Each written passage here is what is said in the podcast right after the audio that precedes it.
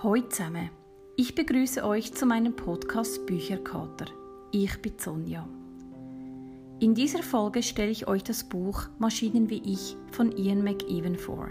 Das Buch hat 405 Seiten und ist im Diagones Verlag erschienen im 2019. Es ist also ein ganz neues Buch.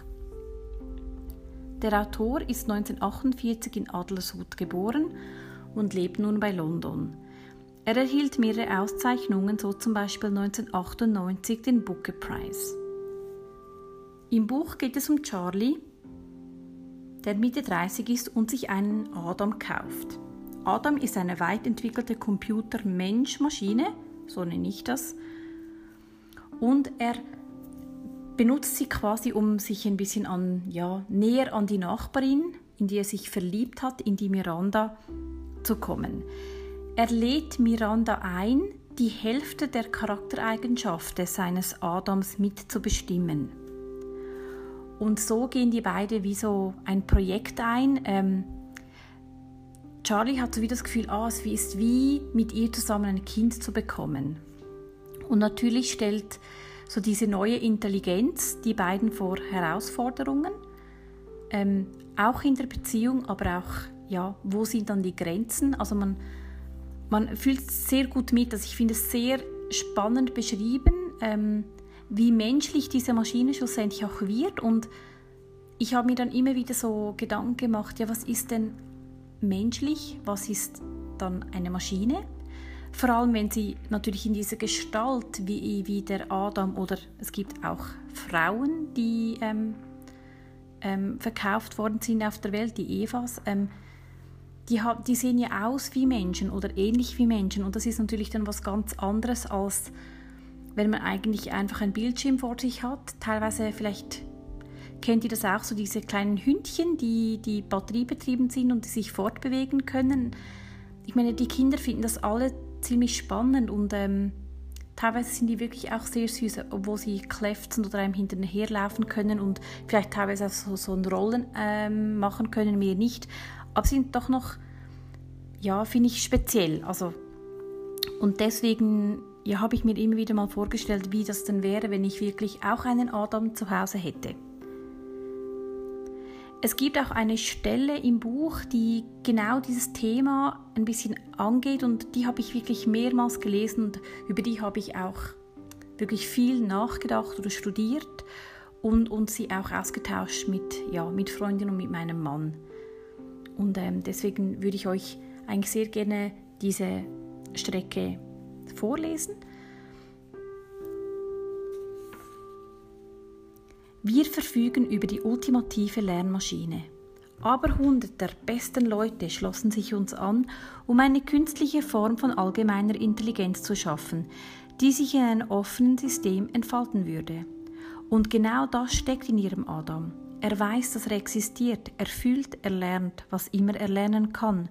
Und wenn er nicht bei ihnen ist, wenn er nachts ruht, streift er wie ein einsamer Cowboy durchs Internet und sagt alles Neue zwischen Himmel und Erde auf, natürlich auch alles über die menschliche Natur und unsere Gesellschaftsformen.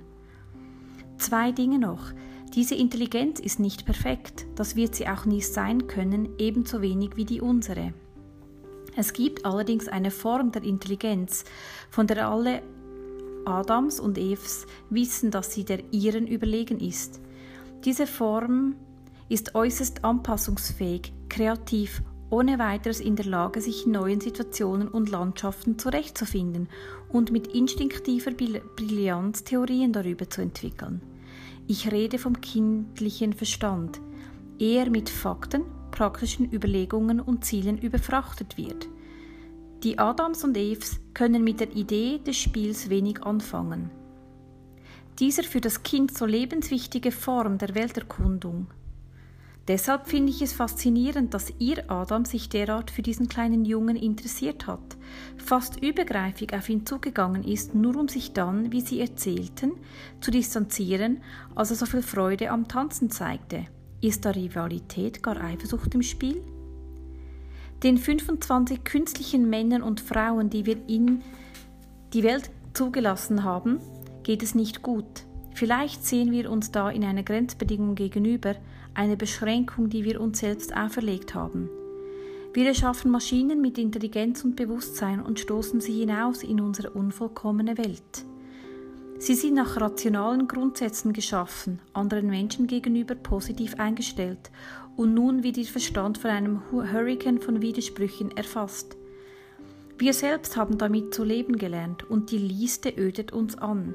Millionen sterben an Krankheiten, die wir heilen können. Millionen leben in Armut, obwohl es genug für alle gibt.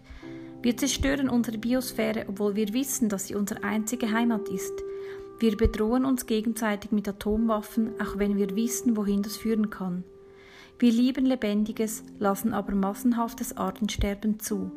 Und dann der ganze Rest, Genozid, Folter, Versklavung, häusliche Gewalt bis hin zum Mord, Kindsmissbrauch, Schießereien in Schulen, Vergewaltigungen tagtäglich, eine schier endlose Zahl skandalöser Gräueltaten.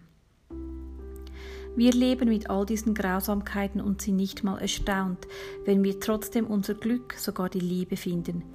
Künstliche Intelligenz sind da weniger gut geschützt.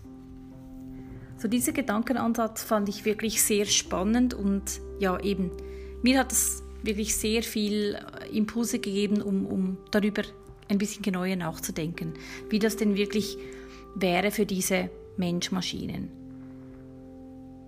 Ähm, ich fand das Buch generell wirklich spannend, weil es geht nicht nur um dieses Thema auch, sondern ich finde auch Miranda und Charlie, ähm, das ist nicht nur eine Plotte wie Beziehungsgeschichte, sondern da kommen wirklich auch immer wieder neue Wendungen dazu, besonders auch als plötzlich Mirandas Vergangenheit sie einholt und quasi sie zusammen mit Adam eine Lösung versuchen.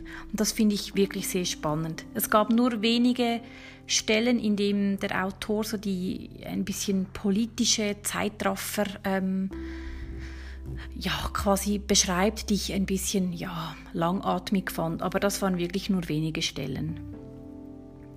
So, meine Lieben, ich hoffe, diese kleine Buchvorstellung hat euch gefallen. Es wäre schön, wenn ihr mich wieder auf dem Podcast Bücherkarte begrüßen, ich euch begrüßen darf, Entschuldigung.